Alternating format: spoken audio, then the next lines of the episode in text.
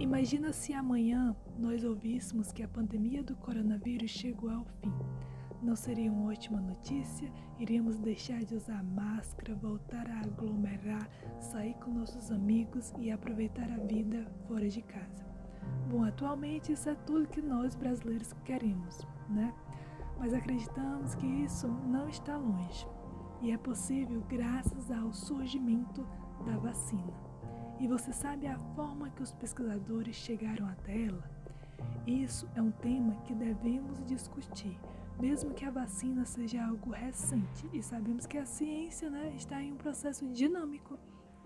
Mas hoje vamos falar sobre ele, o método científico. Também abordaremos os tipos de pesquisas existentes e a importância da ciência no contexto atual. Meu nome é Giovana Fernandes, sou aluna do primeiro semestre do curso de Agroindústria do Instituto Federal do Ceará, campus Ubajara.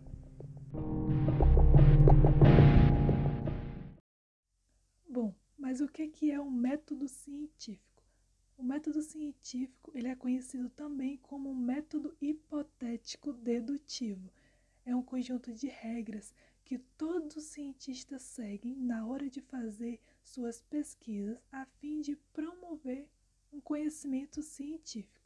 E caso você que queira fazer sua pesquisa não siga essas regras certinhas e comprove que você seguiu tais regras que nós vamos ver daqui para frente, esse seu conhecimento não pode ser validado como um conhecimento científico, e sim como apenas um senso comum.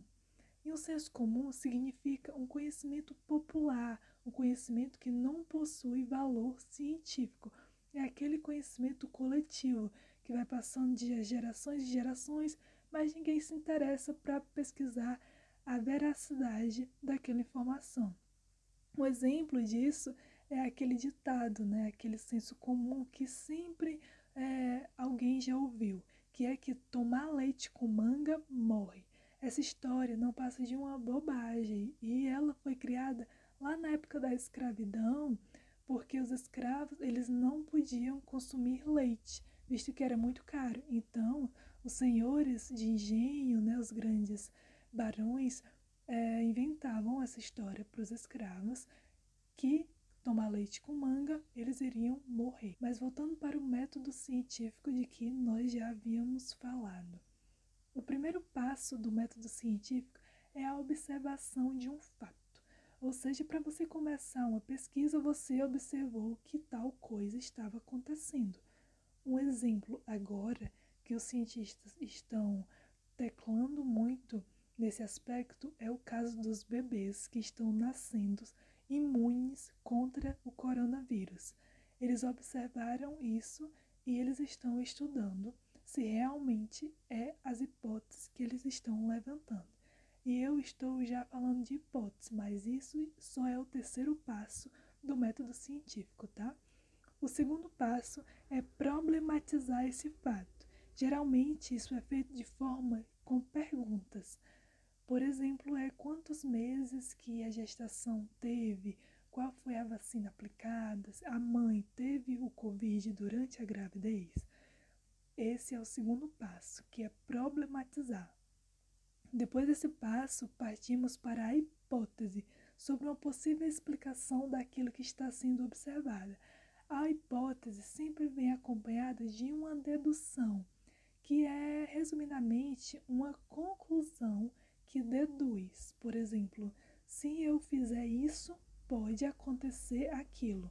Ou seja, se a mãe teve Covid durante a gravidez, pode ser isso que deixou o bebê imune. Mas isso é apenas hipótese. E durante essas hipóteses podem ser levantadas diversas outras que vão validando ou não a hipótese passada. Isso é validado por meio do quarto passo do método científico, que é o experimento. Você vai fazer testes desenvolvendo uma série de experiências que vai validar o seu questionamento. É importante dizer que nessa fase existem dois grupos: o grupo controle e o grupo experimental. O grupo controle é aquele que não vai sofrer interferência durante o experimento. E o grupo experimental é aqueles que sofrem sim interferência durante o experimento. Por exemplo, eu quero fazer uma pesquisa sobre o efeito da imunidade da vacina contra o Covid-19 em bebês que suas mães tomaram a vacina ainda durante a gestação. O grupo controle será aqueles bebês que as mamães não foram vacinadas na gestação. E o grupo experimental serão aqueles bebês que as mães receberam sim a vacina na gravidez. Daí eu vou poder comparar os dois casos e ver se essa minha hipótese pode ser validada ou não. Caso ela seja validada, eu vou analisar os meus dados e daí eu posso partir para a conclusão que ela pode ser feita através de um check-up de tudo aquilo que eu já passei, de todas as outras etapas. E aí nós podemos escrever e chamarmos isso de teoria. E mais, quando isso ocorre, nós precisamos publicar nossa pesquisa em algum periódico. Nós precisamos é, publicar isso em alguma revista, em algum site que seja especializado para aquele nosso assunto. Isso vai servir para que outras pessoas possam levantar novas hipóteses sobre o caso. E quem sabe vai surgir mais explicações para a comunidade científica, outras pessoas vão, vão poder compartilhar, mas não é qualquer um. São pessoas especializadas naquilo. E por que que isso deve acontecer? Porque a ciência, como eu já falei lá no início, a ciência é uma, uma, uma forma dinâmica de lidar. Então, na ciência não existe uma verdade absoluta. Sempre vai haver variações e que novas pessoas estão pesquisando a todo momento. E se você não sabe, né? Mas nós sempre estamos concluindo alguma hipótese no nosso dia a dia. Resumindo aqui de forma breve, existem Quantos passos? Existem cinco passos do método científico. O primeiro é observar, o segundo é problematizar, o terceiro é levantar hipótese e o quarto, realizar experimentos e o quinto é a conclusão.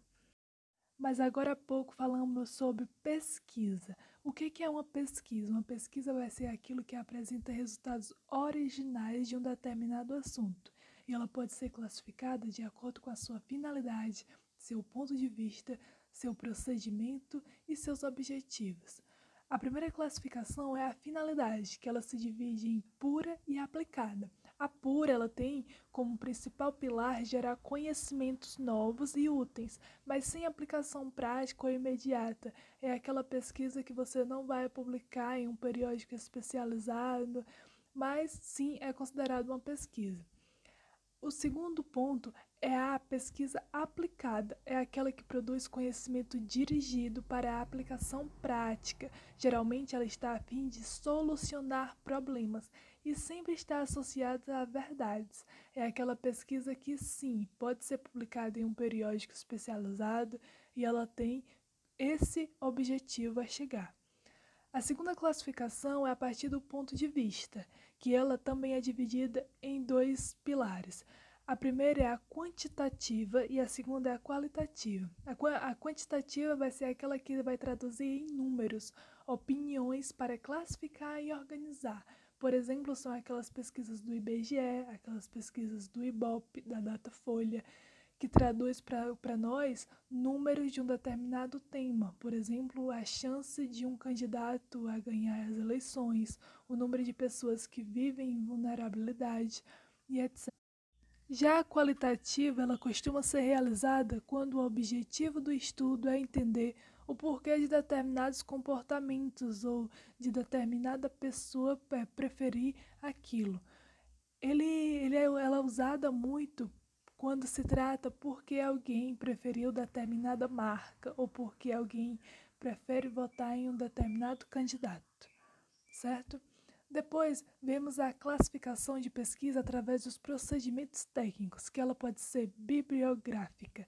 A bibliográfica vai ser quando ela é realizada de uma forma indireta, é feita utilizando as fontes secundárias de informações, como livros, artigos, revistas e outros tipos de fonte Depois temos a pesquisa documental, também é, uma, é considerado uma pesquisa de forma indireta. Ela utiliza fontes primárias. Esse tipo de pesquisa utiliza como material testamentos, leis, gravações, registros, até mesmo fotografias.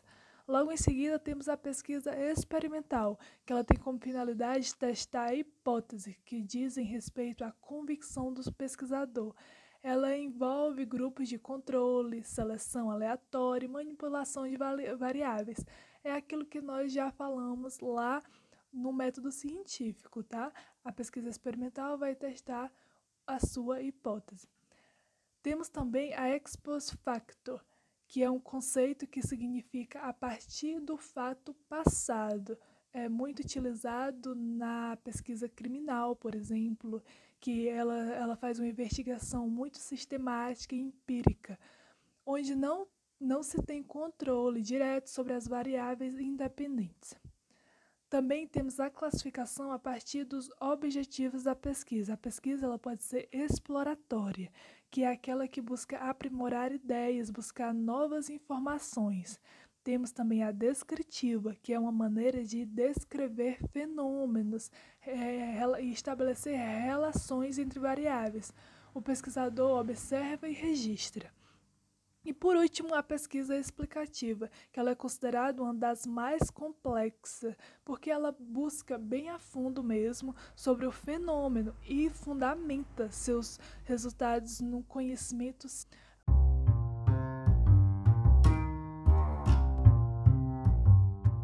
Mas é isso, aqui abordamos somente alguns tipos de pesquisa devido ao nosso tempo. Então, muitíssimo obrigada, professora, e até o próximo episódio.